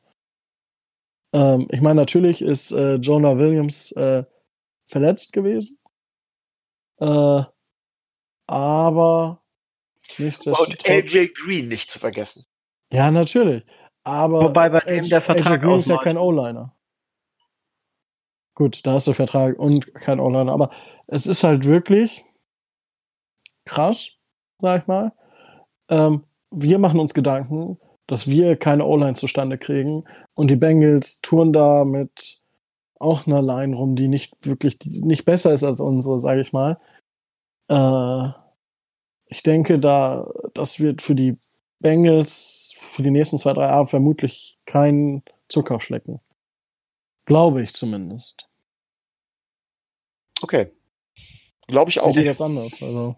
Mm, Also ich sehe die Cincinnati Bengals, je nachdem, wie gesagt, was mit AJ Green in der Free Agency passiert, ähm, auf einem Weg, der kurz- bis mittelfristig nicht nach oben führt. Also ich gehe davon aus, sie werden AJ Green verlängern. Ich gehe davon aus, Jonah Williams kommt zurück und ich hol, gehe davon aus, sie holen Burrow. Ähm, Da gehen sie wahrscheinlich selber auch von aus. und ich gehe sogar fast davon aus, dass sie Andy Dalton sogar einfach halten erstmal. Ja. Ähm, so nach dem, das, nach dem Mahomes-Prinzip. Ähm, die, Bengals sind ja auch sehr bekannt dafür, dass sie ja eine, eine sehr konservative diesbezüglich sind. Und ich glaube, dass das für die dann relativ schnell, relativ wieder gehen kann. Äh, Bin ich, mir, bin ich mir nicht so sicher, muss ich dir ehrlich sagen. Aber Sicher bin ich mir auch nicht, aber ich hätte aber noch eine Frage an Rico. Oh, Rico, wie viel Sex braucht Andrew van Ginkel noch, um deine Prediction zu erfüllen? oh. ja. ich glaube, ich glaube neun. Okay. Ja, dann kann sich ja Tom Oder Brady nee, auf was gefasst nee. machen. Nee. Ich hatte sieben gesagt, glaube ich, ne? Ich hatte zehn auf dem Zettel und habe dann sieben gesagt. Dann brauchen wir nur noch sechs, aber das ist ja auch realistisch. Ja gut, okay. Dann kann, dann kann sich ja Tom Brady äh, tatsächlich auf was. Ja, aber jetzt, Äh, wenn er nur zwei er muss ja auch noch- war schon, Nee, er schon muss ja auch der noch fünf, und war die Hälfte äh, schon verletzt. Ja. er kriegt ja auch noch fünf von Charles Harris, also ist er relativ weit, relativ lange unten. mir, mir, mir reicht das, ich muss gestehen, mir reicht das schon, wenn Devante Parker noch einen Touchdown macht, dann habe ich die beiden Bold Prediction und Parker richtig. Ja, und dann kann ich mich zurücklehnen Das ist richtig, das ist richtig. Ja. und äh, mich weiter um die Draft kümmern, weil, ja, Van Ginkel, äh, finde ich, hat gezeigt, um, um da jetzt noch ein bisschen anzuschließen, Van Ginkel hat gezeigt, dass, dass er ins Scheme passt und dass er Qualitäten hat, sowohl als Spieler in der Defense als auch als Gunner. Ja. Ähm, ich denke, da hat, das hat er gezeigt, äh, was ich vor der Saison ja auch gesagt habe. Und von daher bin ich da zufrieden. Er war zwar leider sehr, sehr lange verletzt, aber für das, was er bis jetzt gezeigt hat, für den Pick, den wir da geopfert haben, war das solide, war das in Ordnung. ich Also, denke mal, wir werden unsere Saison sowieso noch stückchenweise immer wieder Revue passieren lassen und immer Ja, wieder auf natürlich. bestimmte Aspekte eingehen. Und da werden wir uns mit Sicherheit auch AVG noch mal genauer an. Äh, Andrew, ja, ja. Andrew, I love Aber wie ja, gesagt, Tom Brady kriegt dann einiges an Sex ab. Der kriegt richtig auf den Latz, ja. Tut Aber mir fast da, schon leid. da haben wir dann die perfekte Überleitung zum letzten Saisonspiel der Miami Dolphins, das am Sonntag 19 Uhr deutscher Zeit in unserem Lieblingsstadion stattfinden wird in äh, Boston und so weiter. Und auf es unserem wird im Lieblingssender. Es wird im Free TV übertragen. Ja, der, der Fluch äh, soll seine, seine Schuldigkeit tun. RAN überträgt uns natürlich mit dem großartigsten Moderatoren-Duo, was sie sich äh, auch immer wieder zusammensuchen könnten. Es äh, sind angesetzt, ich glaube, äh, das Duo Stecker Esue. Oh, da gibt's den Steck-Shack, geil. Ja, aber sowas von. Oh, Und, Dann äh, können wir uns ja, also äh, da draußen, wenn ihr irgendwie ein witziges Spiel trinken, äh, Spiel spielen wollt, wo ihr, wenn ihr betrunken werden möchtet, macht für jeden Namen oder für je, jeden Namen, den Stecker falsch ausspricht, beziehungsweise wo er den falschen Spieler zur Nummer sagt, einen trinken. Manchmal hat das äh, dem der Legende zufolge soll das manchmal zu sehr betrunkenen Abenden geführt haben. Wobei ich nochmal betonen möchte, dass Izume tatsächlich meiner Meinung nach ein guter Experte ist. Ist er, ist er. Ich finde Stecker auch nicht schlecht. Nur bei Stecker hast du halt immer das Problem, dass er manchmal so, so weiß ich nicht, auf seinen Zettel so Kuddelmuddel hat oder so. Ich meine, ich war noch nie in der Situation, mich da hinzusetzen. Und ich bewahre Gott, dass ich das, also ich, keine Ahnung, ob ich es besser könnte oder nicht. Ja, aber das ist halt immer so, weißt du, wenn einer irgendwas macht und er Fehler macht, weißt du, dann sind die Leute ja immer da gleich schön dabei, obwohl sie es selber nicht besser können. Und äh, ja, Man, der, der, der Spaß bei Stecker ist halt einfach immer, dass er so manche Sachen, Alter, das darfst du nicht sagen. Ja. Auf jeden Fall, wer sich den Spaß geben will und wer die Historie der Miami Dolphins auf RAN kennt, der weiß, was ihn da maßgeblich äh, oder vermutlich erwarten wird. Ja, aber Weil, seien, wir mal, seien wir mal ganz ehrlich, die, äh, für die Patriots geht es tatsächlich noch um die Bye Week, richtig? Patriots also, geht es noch um die Bye Week, ja. Die haben, die haben nämlich gegen Kansas City verloren, wenn mich nicht alles täuscht. Genau, so. richtig. Äh, und Kansas spielt gegen Kansas City spielt gegen die Chargers, die diese Saison jetzt auch nicht unbedingt äh, Bäume ausreißen. Also sehr wahrscheinlich, dass Kansas City gegen die Chargers gewinnt. Und dann brauchen die Patriots einen Sieg, um die Bye Week festzumachen. Richtig. Das hast du genau richtig äh, erklärt. Das, das heißt, sie werden genau mit voller Kapelle antreten oder was glaubt ihr? Sie werden, ja, müssen sie, sie, werden ja. sie, müssen mit voller Kapelle antreten. Sie müssen äh, das Spiel gewinnen. Oder sagt Bill Belichick, scheiß auf die Beiweg, wir nehmen unsere Beiweg schon jetzt und eigentlich müssten wir auch so, müsste es auch so schon reichen, um Miami unter Kontrolle zu halten? Nein, nein. Können sie sich, können sie sich, können sie sich nicht erlauben. Ähm, für, für Miami persönlich geht's um nix. Aber das ist auch schon etwas, weil wir reden jetzt hier darüber, egal was jetzt mit, äh, mit Draft Order und sonst irgendwas ist, gewinnt Miami, können sie vom jetzt, von Stand jetzt, Platz 5, schlechtestenfalls auf Platz 6 fallen. Das heißt, wenn sich Miami einen Sieg erlauben kann, was so das Draft-Gedöns angeht, dann am Sonntag, weil es ist mehr oder weniger Latte. Weil ja, wir werden wahrscheinlich auch nicht Platz 6 drin. Ich Wobei ich nochmal sage, die, die, die Spieler, die tanken ja nicht, die geben immer ihr Bestes. Ja, darum geht es ja. Aber wenn wir, wenn wir jetzt auf den Draft gucken, ähm, ich meine, machen wir uns nichts vor, die Bengals sind weg. So, dann könnten wir, so, dann sind noch die Giants, Lions und Redskins uns vor uns, ne? So, ja. die, die Giants spielen zu Hause gegen die Eagles. Für die Eagles geht es um die ganze Saison. Ja. Ich glaube nicht, dass die Giants gewinnen. So, dann spielen die, die Redskins spielen gegen. Die spielen die auch gegen die Packers oder so. Die Redskins spielen ähm, in Dallas. Für die geht es ja auch um. So, das ist genau das gleiche alles. Bild. Und dann die Lions, dann spielen die Lions gegen die Packers oder irgendwie. Gegen Green Bay. Ja, sag ich doch. Wunderbar. So, wer soll denn da gewinnen? Oder wer von, also, äh, ich meine, es kann immer was passieren. Wir haben auch gegen die Eagles gewonnen. Warum sollen die Giants nicht gegen die Eagles Wollte, gewonnen? Wollte ich gerade ja? sagen, das ist ein Division-Duell. Und es ist so, dass, dass, die, dass die Eagles immer mehr verletzungsanfällig sind. Die haben mittlerweile kaum was im Receiving. Ähm, die Redskins waren zum Beispiel, haben genau das, sind im Prinzip deckungsgleich mit den Eagles. Die haben eine starke Line gehabt, müssten eigentlich die relativ starke O-Line der Giants dominieren können, haben aber die miserable Secondary, was bei einem Spieler wie Daniel Jones ähm, ja schon bescheiden ist, denn der kann die Pässe abbringen und er hat die Redskins mit fünf Touchdowns mal eben zerpflückt. Er hat sogar nicht mal einen Turnover. Also ich sehe das für die Eagles lange nicht vergessen. Ich, ich, ich, ich sehe das, das sind auch keine einfachen Spiele, das wollte ich damit nicht gesagt haben, aber es ist schon, dass es einen mehr oder weniger eindeutigen Favoriten auf dem Papier gibt. Ja, so, und das da, ist ja. So, und deswegen, das ist bei uns nicht anders. Ähm, deswegen, ich, ich glaube, am Ende macht es keinen Unterschied, ob wir gewinnen oder verlieren für, für den Draft. Und ich sag, ich habe ja, ich bin ja letzte Woche, ich habe es euch ja geschickt im, im, in unserem Chat, dann für die Leute da draußen, ich habe einfach mal die letzten zwei Spiele so durchgetippt. Und es war halt so das Spiel gegen die Bengals, war das entscheidende Spiel. Entweder picken wir an 1 oder an 5. So, und da wir das Spiel gewonnen haben, picken wir an 5. So, ob wir jetzt an 4 oder an 6, natürlich, ich würde lieber an 4 anstatt an 6 picken.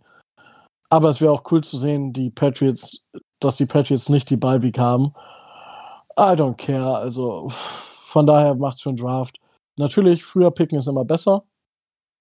Sage ich seit, seit, seitdem es Draft-Picks gibt, sozusagen. Von daher macht es für einen Draft keinen großen Unterschied. Nein, deswegen, da sollte man, äh, was das angeht, äh, äh, relativ selbstbewusst an die Sache rangehen und sagen, ja mein Gott, äh, das letzte Spiel zu Hause haben die Patriots, okay, gegen Kansas City, aber es haben sie verloren. Tom Brady ist dieses Jahr bei weitem nicht mehr der Tom Brady, der er äh, mal war. Und äh, die Completion Rate ist beschissen. Das heißt, er bringt jeden, maximal jeden zweiten, zweiten Ball an. Worauf wir aufpassen müssen, ist das Running Game und das Receiving Game der Running Backs. Aber ich denke, da hat äh, Cincinnati gezeigt, wenn wir mit Joe, Joe Mixon so umgegangen sind, ähm, Sony Michel kann Ähnliches erwarten, wenn sie gut drauf sind. Wieso sollen wir in Foxborough nicht mal gewinnen? Also, wenn ich ganz ehrlich sein soll, klar, Realist, die Frage kann man immer stellen. Es ist ein Spiel, in einem Spiel gilt mal alles. Ähm, realistisch gesehen ist es halt, ähm, haben die, ja, haben die, haben die Patriots halt eine der besten Defenses überhaupt. Auch äh, und werden mit Sicherheit oder sind mit Sicherheit auch in der Lage, auch Turnover zu kreieren. Also dass, dass allein schon die Defense gegen unser Spiel gewinnen kann. Ähm, das ist, das ist Punkt eins. Und äh, äh, Punkt zwei ist, ähm, naja, es ist auch immer noch was anderes, als wenn Kansas City gegen, äh, gegen da, da steht als, als, als Defense, als wenn unsere Defense, die jetzt so stark ausgedünnt ist, da steht. Und es ist auch immer noch was anderes, ob uns ein, äh, ob uns Cincinnati gegenübersteht oder ob uns die Patriots gegenüberstehen. Also ich finde, klar, haben wir immer eine Chance, aber rein qualitativ dürften wir die gar nicht haben. Ja, das, das stimmt. Das stimmt, da gebe ich dir recht, Micho. Ähm, das heißt nicht von wegen, dass ich das Spiel abschenken will. Ne? Und ich würde es genießen, wirklich genießen, den Pets die Bye-Week zu versauen. Fände ich super. Äh, ne, würde ich feiern. Aber ähm, ich sehe ehrlich gesagt nicht wirklich wie. Also es wäre, wir müssten konstanten Druck, weil nach wie vor die O-Line hat sich ja, das Receiving Core hat sich als Schwäche erwiesen. Wir müssten nach wie vor einen riesen Druck versuchen können, auf, auf äh, Brady auszuüben. Da weiß ich nicht, wie wir das tun sollen. Und wir müssten ein konstantes, risikofreies Underneath-Passing-Game haben. Wir leben aber von Fitzpatricks, scheißegal was komme, wir feuern den Ball einfach mal rauspessen. Und äh, das ist, äh, wir bekämpfen Feuer mit Feuer. Ne? Ähm, da sehe ich tatsächlich ah. Probleme. Aber ich, so, ich überlege gerade, könnte es long-term für uns ein mega Vorteil sein, wenn wir das Spiel jetzt gewinnen? Ich meine, das heißt, wir gewinnen mit einer Mannschaft, wo uns einige oder viele null Siege zugetraut haben diese Saison. Haben wir schon vier Spiele gewonnen. Vier. Und wenn wir jetzt noch im Foxborough gewinnen, mit der Truppe, mit dem Head Coach, long term, über die nächsten Jahre gedacht, kann das einen Push geben oder ist es egal? Ich glaube, das wäre vollkommen egal. Wir hatten schon mal gesagt, von wegen viele Spieler werden nicht da sein, ähm, werden, werden dann nicht mehr da sein. Und ich glaube, dass so ein Sieg am letzten Spieltag oder sowas, selbst wenn wir, wenn wir das gewinnen, ähm, dass das nicht, dass das keinen großartigen Push nach vorne gibt. Glaube ich nicht. Ich glaube aber umgekehrt, dass es für die Patriots äh, der Anfang vom Ende sein kann. Das ist das ist äh, äh, sicherlich, wäre sicherlich eine schöne äh, Zukunft. Aber ähm, was man so aus Amerika hört, ist es ja eh Tom Brady's letztes Jahr bei New, bei New England. Er soll sich ja schon anderweitig äh, umgesehen haben. Ja, da bin ich auch noch nicht so überzeugt von. Ich, äh, ich will das auch, ich will das nicht, aber ich habe es jetzt schon von, von einigen Seiten ja, gehört. Bla, aber bla bla. Also, wenn es darum geht, hier den äh, Robertson, den Receiver von, von den Jets, der da meinte auch irgendwie, dass Miami signed den vielleicht oder als mögliches Signing. Ich denke, was wollen wir mit dem? Was wollen wir mit dem in, in, in Miami? Wir haben, wir haben Landry nicht unter Vertrag genommen damals, warum sollen wir jetzt den unter Vertrag? Also, also was,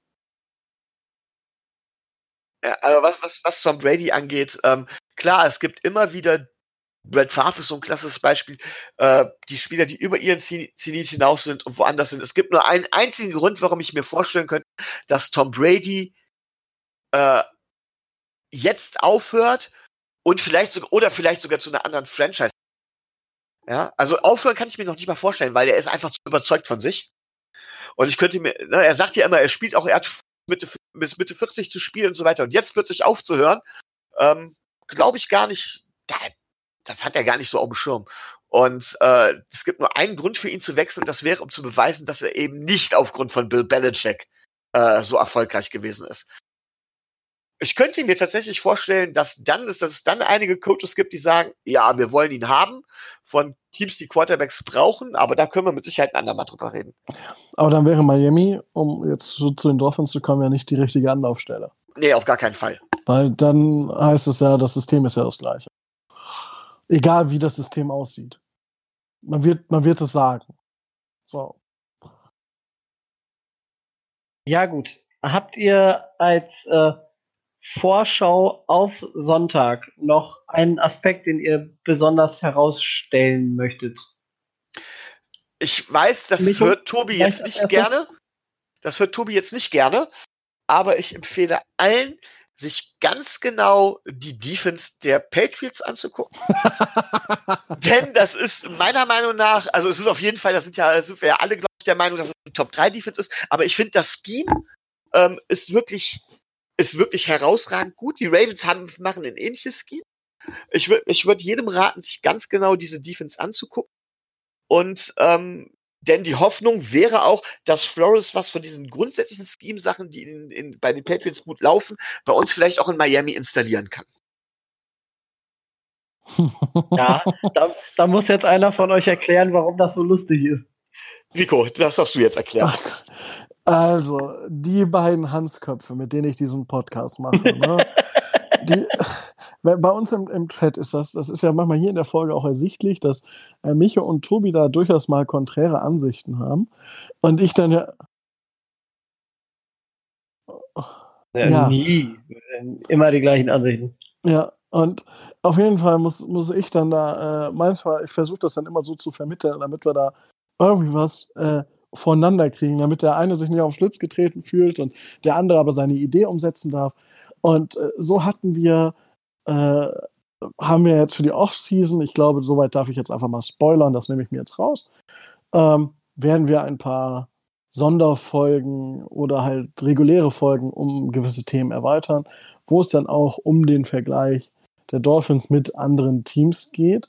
Und da gab es die Idee, doch über die etwas länger über die Patriots zu reden. Und da wir ein Miami Dolphins Podcast sind, gab es dort eine Person, die da natürlich extrem dagegen war. Ich war davon auch nicht so überzeugt und hab, habe dann einen Mittelweg äh, versucht zu, zu finden, den wir dann nachher auch beschlossen haben. Äh, aber ja, deswegen äh, war das jetzt gerade so witzig, dass Micho da nochmal drauf eingehen musste weil ja, Micho diese Idee hatte, wir machen doch eine längere Sonderfolge über eine besondere Defense. Ich, ich hoffe, ich habe jetzt keinen hier vor den Bus geworfen.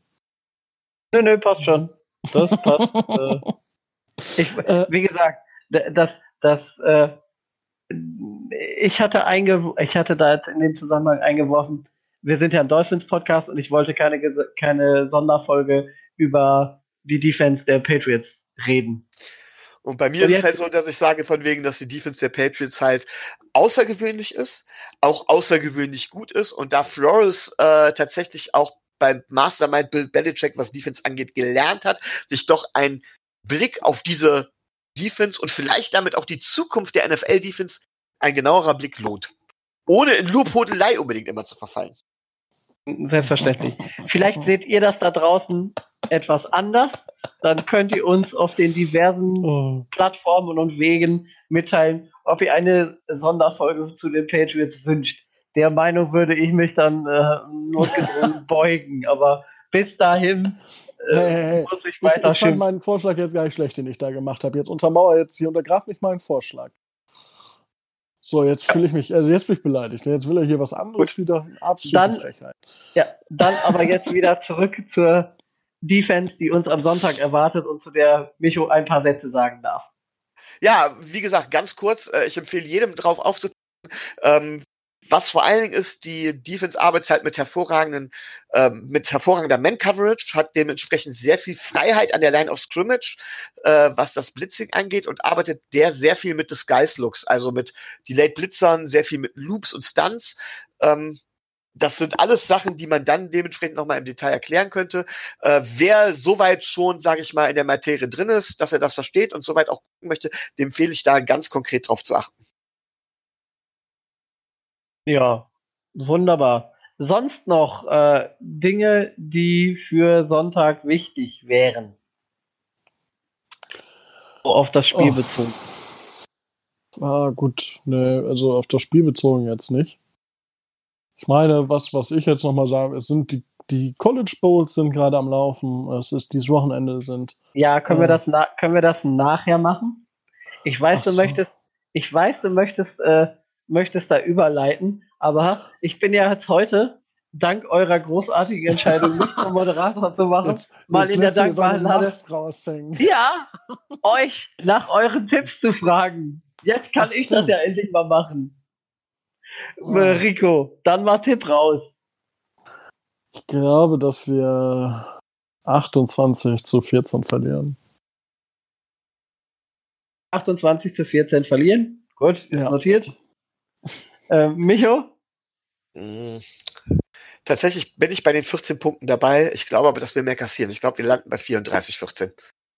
Also ein äh, richtiges Randfluch-typisches äh, Ergebnis. Leider ja.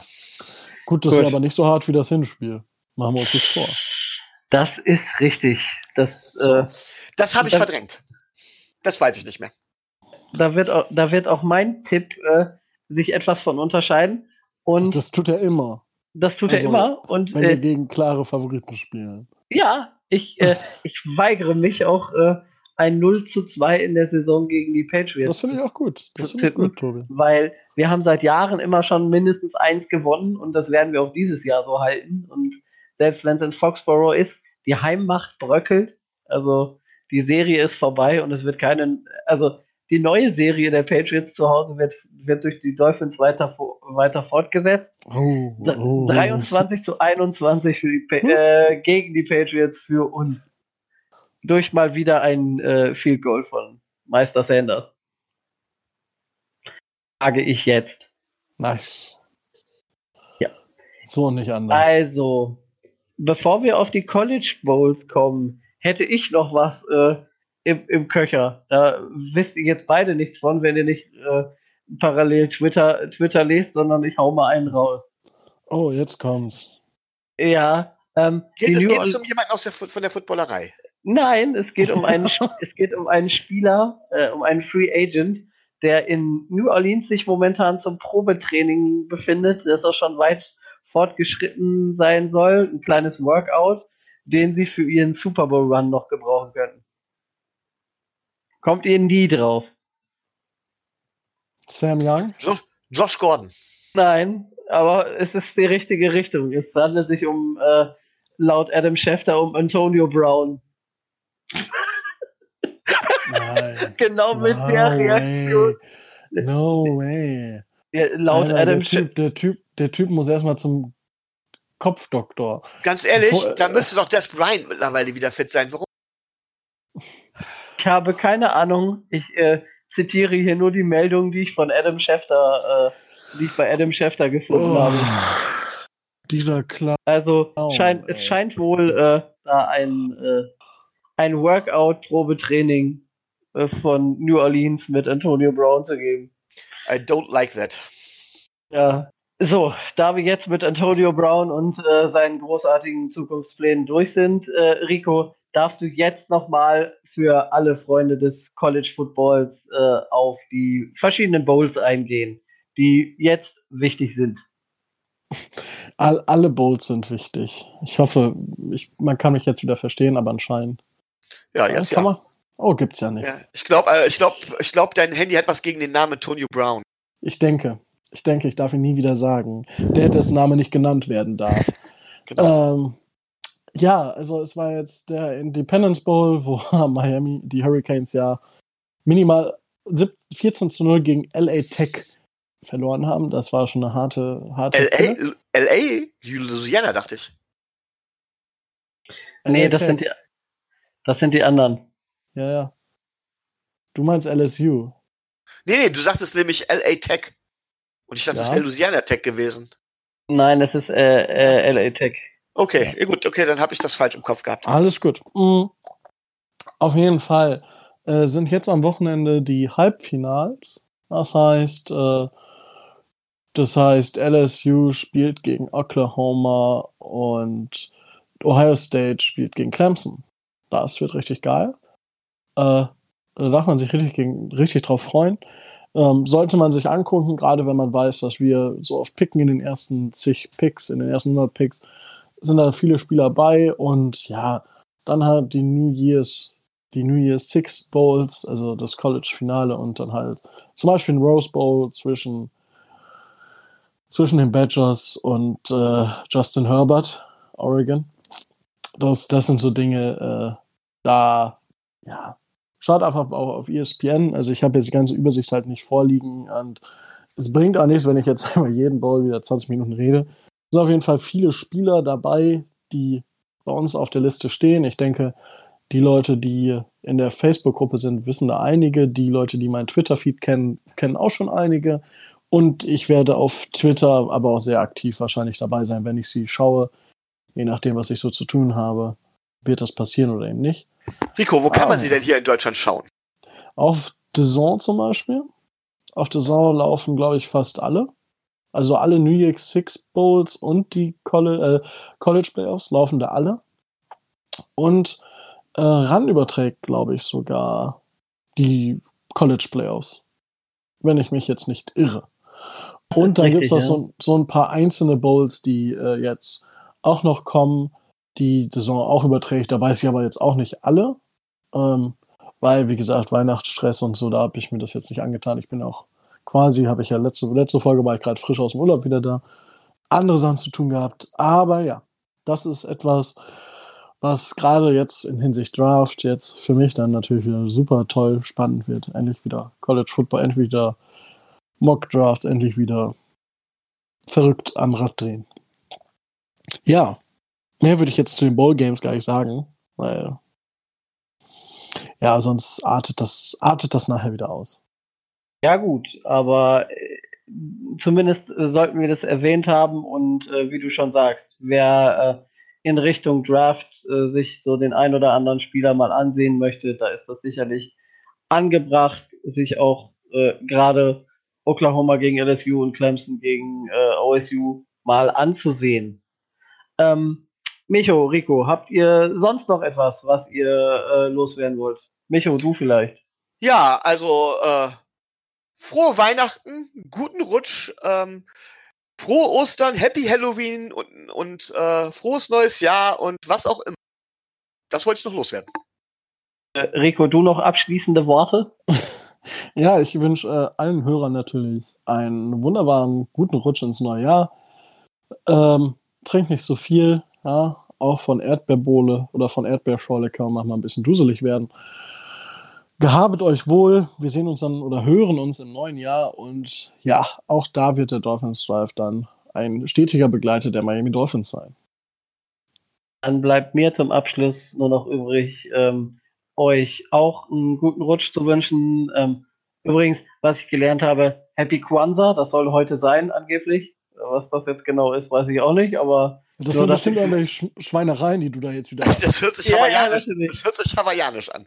nee, ist glaube ich, glaube ich, irgendwas Jüdisches, aber ich bin mir nicht ganz sicher. Aber auf jeden Fall ist das heute. Ähm, euch ansonsten schöne, schöne Zeit zwischen den Jahren, guten Rutsch, äh, schönes Spiel am Sonntag. Wir hören uns im neuen Jahr in alter Frische wieder. Dann wieder mit altbekanntem, altbekannten Moderatoren und ich gebe nur so meinen Senf dazu. Euch alles Gute und äh, viel Spaß am Sonntag. Tschö, tschö. Ciao. Tschüss.